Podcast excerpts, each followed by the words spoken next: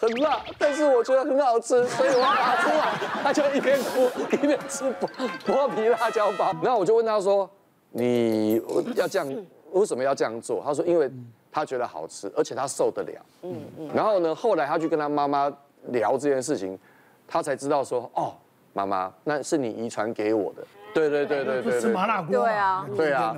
然后到到再再过两年，我要给他吃剥皮辣椒包，他不吃了。嗯，他说这个现在不合我的口味，不够辣。不是啦，是说我我现在也怕辣了。嗯，我小时候大概三岁四岁还不不怕辣，是因为那个遗传那个记忆还在。就胎儿会有母体的记忆，吃的东西啊。有有有有有有有有。因为之前不是小儿科在这边不要胡说八道。他们最好敢跟我讲说没有这个母胎记忆这件事情。之前不是我朋友啊，就是我一个阿姨，她就说她这什么，她怀孕的时候她很喜欢看股票，然后以前股票电视上不都有那个音乐吗？就是股票固定的音乐。对。就她说出来之后，她给小朋友可能放什么歌啊都没有用，只要开股票那一台，然后听到那音乐，然后小朋友就不哭了。对。所以其实会会有这种胎。其实有，因为我们家只有我不敢吃香菜，从小就不敢吃。我妈说她怀孕这么多，就怀孕我的时候，她说闻到香菜就。敢就想吐，我妈现在又吃，其他孩子都这样，可是她怀我的时候，她就说她正闻到香菜就想吐，所以我从小就不敢吃香菜。所以多少有一点连会，会会连结。对啦，的确，外国的研究说，哈，妈妈在怀孕过程当中吃的东西、闻到的气味跟听到的音乐，的确肚子里面的孩子也会有感觉感应啦。但是出生之后到底会持续多久，这倒真的是不知道。是是是。哦，那至于吃东西哈，我记得去年大概五月六月疫情刚开始的时候哈，有个爸爸带着他的孩子来诊所看病。看完病之后，爸爸就说：“哎，陈医师，你觉得这个疫情会到什么时候结束？为什么爸爸会问这个问题？原来哈，疫情开始之后，爸爸就被下令居家工作、居家上班，不用出门。是。然后呢，妈妈也在家，孩子也在家，然后妈妈就跟先生说。”你就正常上班，在家里我都不会吵你。你一天只帮我做一件事，就是喂我们孩子吃中餐就。嗯嗯。啊，爸爸想说，哎，那这小事嘛，喂他吃个中午餐，那饭就碗就摆在那里，我只要喂他吃。就他说哈，他人生中最困扰、最痛苦的就是那一个小时。小家伙两岁，然后呢，哎。要吃东西之前说玩具还没吃，他就不肯张开口，所以你那个汤匙要先给玩具吃一口，然后小朋友才愿意张开口。然后小朋友呢要一边看着电视呢一边吃东西，所以呢第二口的时候他又说那玩具还没吃啊，你还要喂玩具之外呢。他嘴巴张开，上一口还没嚼下去哦，所以就变成说他一个小时啊，又要喂玩具，又要喂他，喂到他，他嘴巴又没嚼下去，说搞来搞去搞半天，一个小时只吃了三口到四口。他那个时候拜托疫情赶快结束，我宁愿去上班，我也不要 在家里带小孩喂喂这一餐哦。所以我我都跟爸爸妈妈讲说哈啊，如果说吃饭的习惯养好，就是固定那个时段不要看电视，不要玩手机，不要玩玩具。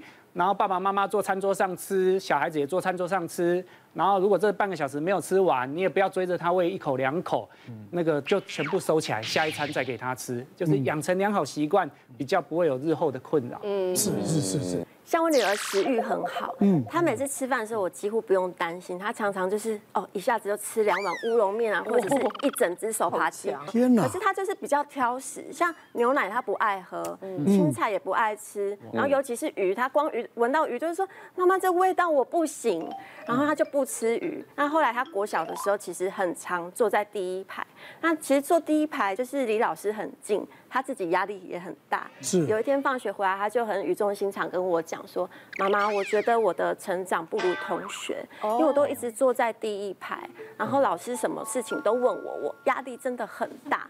我才发现哦，原来偏食会影响成长。然后我们有一群妈妈圈就在讨论说，我们应该怎么帮小孩补比较正确。然后因为我妹妹也是做团妈的嘛，他们在。妈妈圈里面有就是在讨论一个很火的团购的东西，就是这个三效合一高成长营养配方，它是有经过国家认证、卫福部核准的小绿人健康食品。然后因为它有经过人体实验证实，所以我就觉得哎，非常的安心，买回家给小朋友试试看。那它因为检验合格，而且里面不含荷尔蒙跟激素，其实它所有的成分都非常的清楚跟单纯，都有写在我们的包装上。像它里面有天然牛奶钙啊、水解鱼胶原蛋白，还有维生素 D 三跟多种维生素。像我刚刚说的成分啊，都是医生非常推荐给小朋友成长所需要补充的营养。它又是这样子。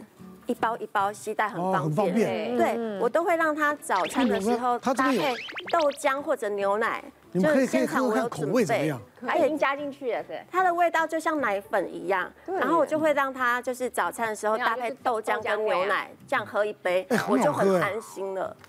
而且像有一些大人会用一些中药。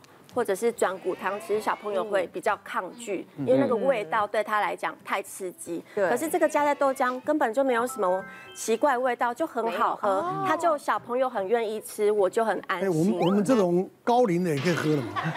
可以，可以啊，可以补可以，可能要补在不同的地方。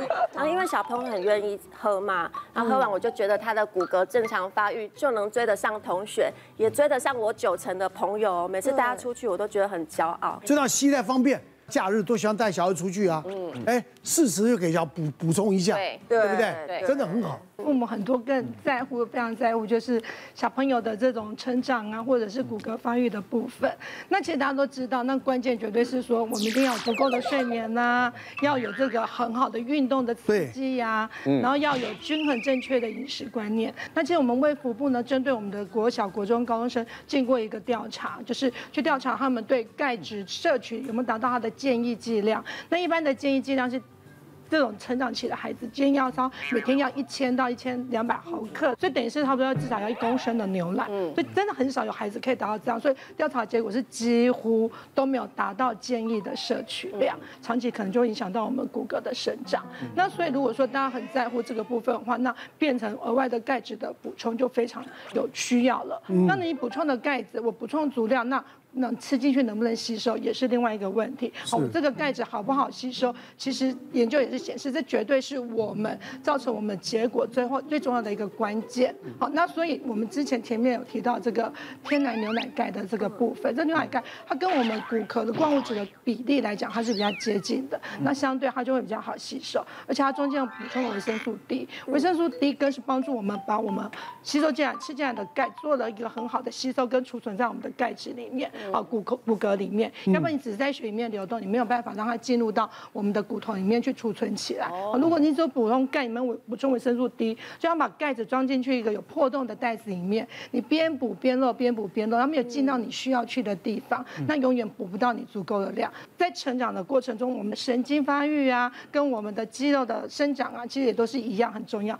长骨也要长肉嘛，哈。是。那神经的部分，其实我们这个维生素 B 的补充，它可以让我们的神经系统比较正常的运作，讯息的传递会更完整，那思绪会比较清楚一点。那肌肉的部分，大家都说，那我就知道一定要吃蛋白质嘛，什么牛奶啊、蛋啊、肉啊这些，这些很好，对，很好的一些蛋白质来源。但大家有注意，就是忽略到一个重点，就是其实胶原蛋白，其实胶原蛋白我们都听到就说啊。爱漂亮嘛，哦，女生的皮肤更有弹性。其实胶原蛋白补充在肌肉的生长也非常重要，它会让我们的肌肉韧带更有弹性，在运动生长方面会更好的哈。所以这个胶原蛋白补充，如果它是经过水解之后，它的胶原蛋白分子更小，它会更好吸收的。好，所以如果说长时间来讲，孩子有偏食的问题，或有些人可能说没有偏食，可是我对生长有更高的需求，譬如有人想当运动员啊，或等等，他想要再长得更高，那我觉得适当的这种。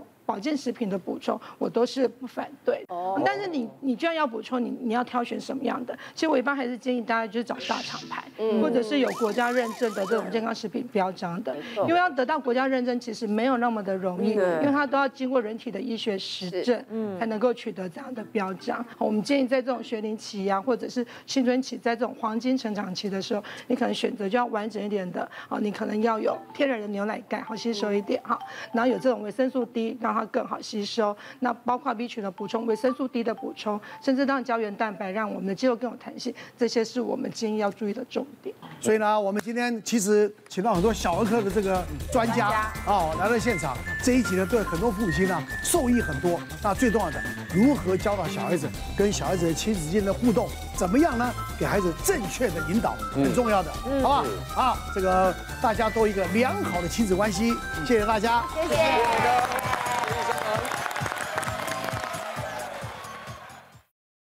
别忘了订阅我们 YouTube 频道，并按下小铃铛，收看我们最新的影片。想要看更多精彩内容，快点选旁边的影片哦。